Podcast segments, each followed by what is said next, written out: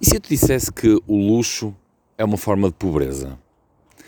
Um, talvez faça um bocado de confusão nessa cabeça, mas deixa-me tentar explicar um bocadinho aquilo que vai na minha cabeça.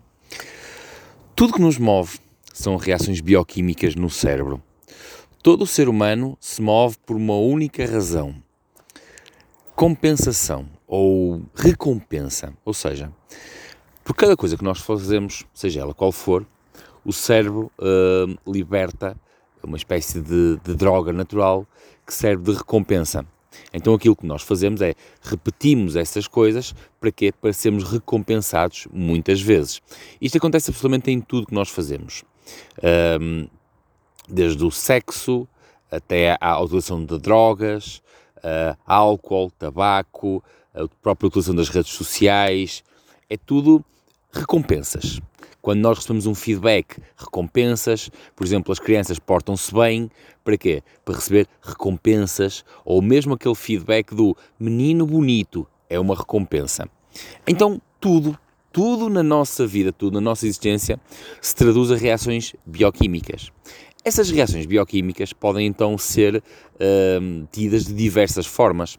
Por exemplo, não existe ou pode não existir uma diferença entre sentir-te bem por receberes uma flor ou sentaste no teu Ferrari absolutamente novo. E talvez tu penses, epá, isso é uma coisa absolutamente ridícula que acabas de dizer. Talvez não, porque o instinto e a recompensa são exatamente os mesmos. Ou seja, não quer dizer que a pessoa que acaba de comprar um Ferrari e se senta nele está a ser mais feliz do que uma pessoa que está a receber apenas uma flor, um chocolate, uma caneta usada da pessoa que gosta, coisas desse género.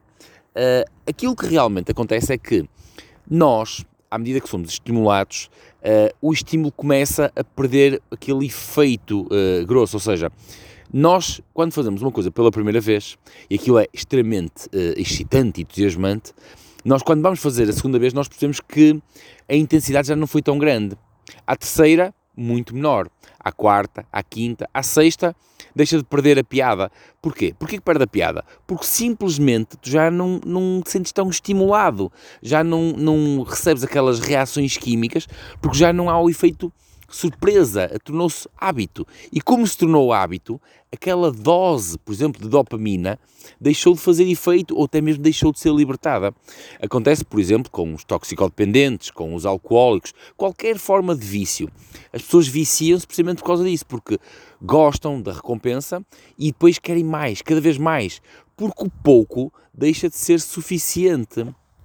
No que diz respeito à riqueza e ao luxo, é exatamente a mesma coisa.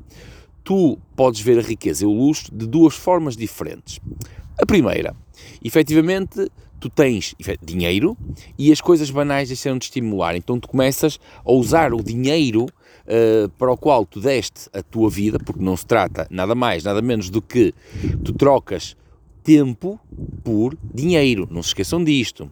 E, e as pessoas que têm muito dinheiro talvez também tenham dado muito da sua própria vida para ter o dinheiro que têm. E uma das formas que eles tentam compensar a vida que deram e que não podem voltar atrás, porque ninguém vai buscar tempo, não existe essa coisa do tempo perdido. É, tempo perdido é tempo perdido. Tu podes correr atrás do tempo perdido, mas aquilo que vai acontecer é que vais perder ainda mais tempo. E então aquilo que pode acontecer é que as pessoas uh, supostamente ricas tentam compensar-se desse tempo de vida perdido com coisas cada vez mais caras, atrás de estímulos um, ehm, super grandes, que na verdade não quer dizer, uma vez mais, não quer dizer que esse estímulo não seja exatamente igual a uma pessoa que acaba de receber uma tablet de chocolate de um euro. Então, a autocompensação pode ser uma fórmula uh, de ser estimulado. Uma outra forma de ser estimulado, e daí então uh, também justificar a opulência, uh, recorrer a bens de luxo, que é o estímulo da admiração dos pares. O que é a admiração dos pares? A admiração dos pares é quando tu és admirado por pessoas iguais a ti ou inferiores. E isso é a admiração dos pares. Para muitas pessoas, por exemplo, dou-vos um exemplo, os atletas, muitos dos atletas uh, competem, eles próprios dizem que o fazem por causa da admiração. Não tem problema nenhum, é uma forma de motivação, é uma forma de estímulo, é uma forma de compensação. Mas o que, por exemplo, agora está na moda é verem miúdos na internet uh, uh, uh, arranjarem até formas fraudulentas e criminosas de, de, ter dinheiro para receberem a admiração de outros miúdos que os seguem nas internets, nos YouTubes, supostamente a mostrar riqueza. Ou seja, esses procuram a admiração dos pares e a compensação, a sua própria compensação, dessa forma. Ou seja, indo buscar a admiração de outros que não têm teses. Eles também são uns teses. Só que enganam as pessoas a pensar que, que são ricos.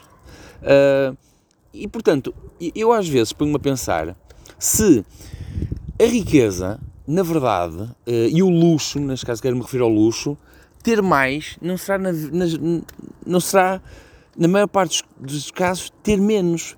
Porque é uma forma de nos compensarmos pelo tempo que perdemos para ter aquele dinheiro todo, ou então é uma forma de vício já perfeitamente descontrolada, tal e qual como o drogado que arruinou a vida para ter cada vez mais droga, mais droga e mais droga. Bom, caríssimos, era só isto. Beijinhos até amanhã e não se esqueçam, beijinhos às primeiras boas. Eu fui.